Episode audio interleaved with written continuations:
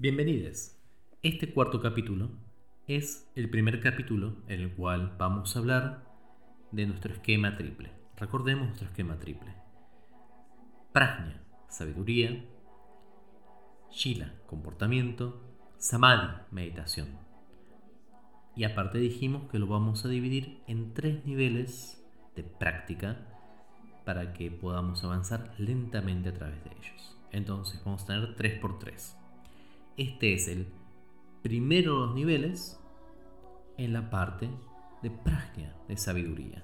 Generalmente vamos a intentar introducir la parte de sabiduría, de filosofía al principio, para que sea más fácil después meditar y practicar la parte ética.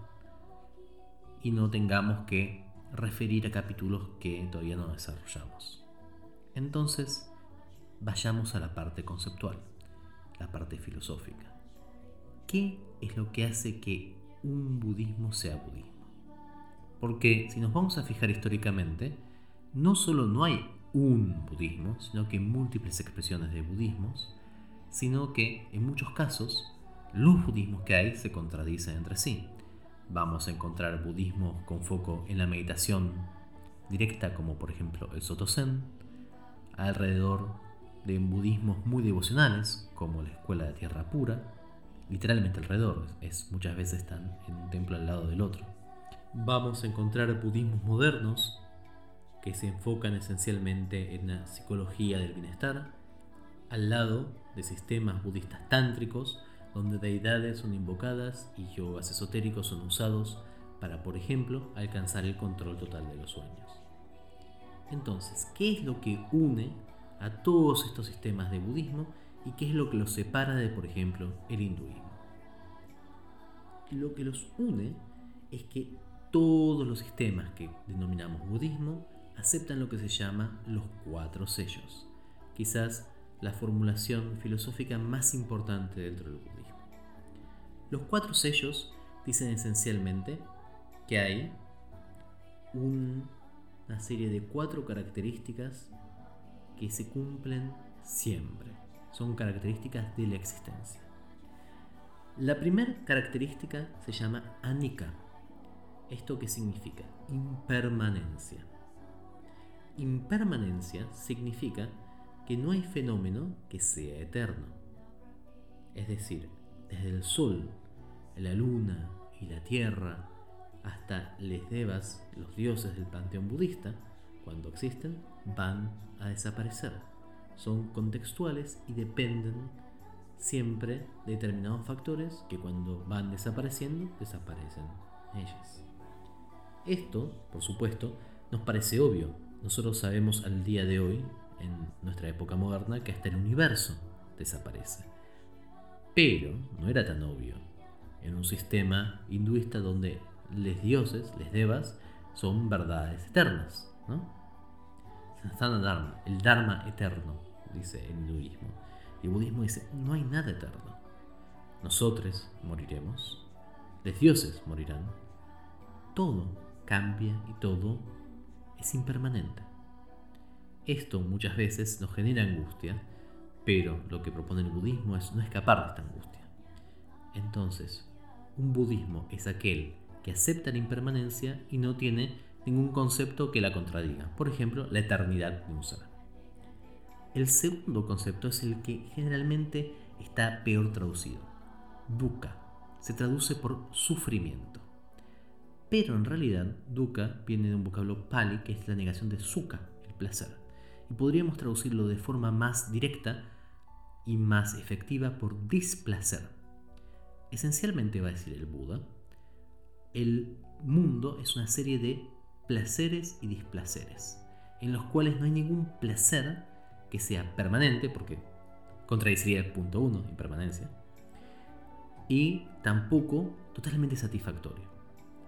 Por ejemplo, imaginemos la situación más bella que nos puede tocar, la situación, lo que se nos ocurra a nosotros, que puede ser lo mejor que nos puede pasar. Esto puede ir desde ser una deidad meditativa en el cielo más rarificado hasta estar en una fiesta siendo un millonario y teniendo todo lo que nosotros podamos querer. No importa, lo que sea.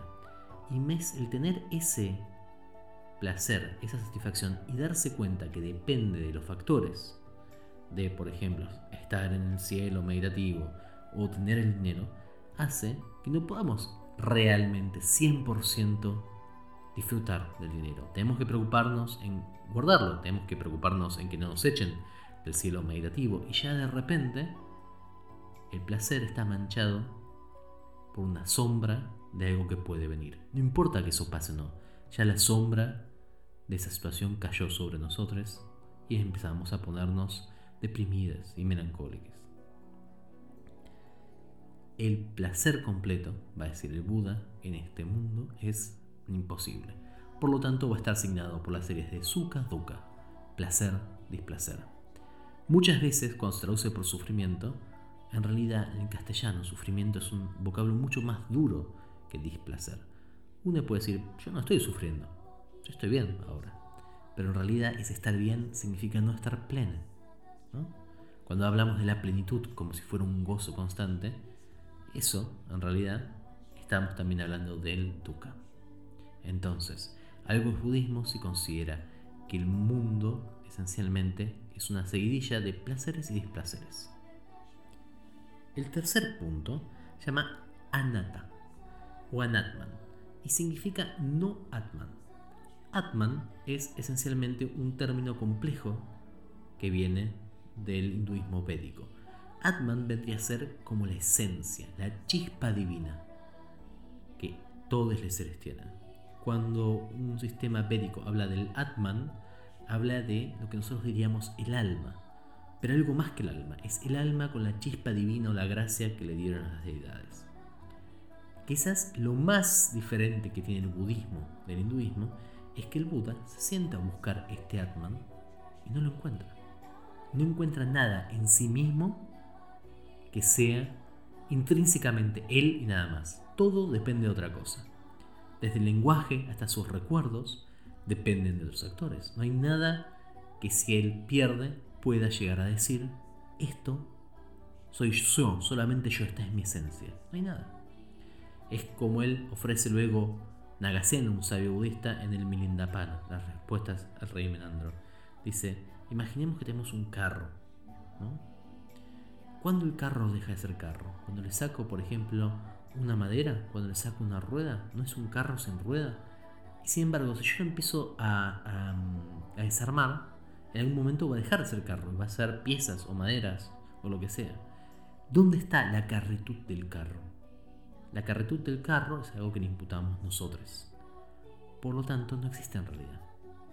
Y esto va a ser terriblemente disruptivo para el hinduismo, porque va a negar, por ejemplo, el tema de las castas. Y esto va a ser un gran issue político y social para el budismo aún al día de hoy. Entonces, si nosotros no hablamos de un alma, eterno no, eterna ya estaríamos también en contra de Nika, pero simplemente no hablamos de un alma, estamos en un budismo, y si tenemos algo de idea de un alma, una chispa divina, un espíritu, algo que es unívoco y discretamente una sola persona, eso no es budismo. Y finalmente tenemos el cuarto sello. El cuarto sello dice, así como hemos descrito, eso es lo que se llama samsara Samsara es el mundo que está marcado por anika, impermanencia, dukkha, displacer, anatman, no esencia. Pero hay otra existencia posible y esta otra existencia posible la llamamos nirvana. Es decir, esta forma de vivir no necesariamente es la única. Estos cuatro sellos son entonces anika, impermanencia, dukkha, displacer, anatta, no esencia, samsara y nirvana como respuesta a samsara. Si un sistema de pensamiento posee estos cuatro sellos, entonces va a ser considerado un budismo. Mientras los posea y por otro lado no posea nada que esté en contra de ellos. Por ejemplo, la idea de un Dios creador que es eterno por fuera del tiempo, aunque luego no aparezca lo que se llama un Deus otiosus, no es budista. ¿Por qué? Porque hay una esencia, hay un Atman y aparte hay algo que es eterno, o sea que no es impermanente. Por lo tanto, no es budismo. La idea de un camino espiritual donde el alma asciende, asciende en diferentes reencarnaciones, no es budista. Porque por un lado hay una forma de salir de esta cuestión del sufrimiento, que es mejorar cada vez más, y hay otra que hay un alma.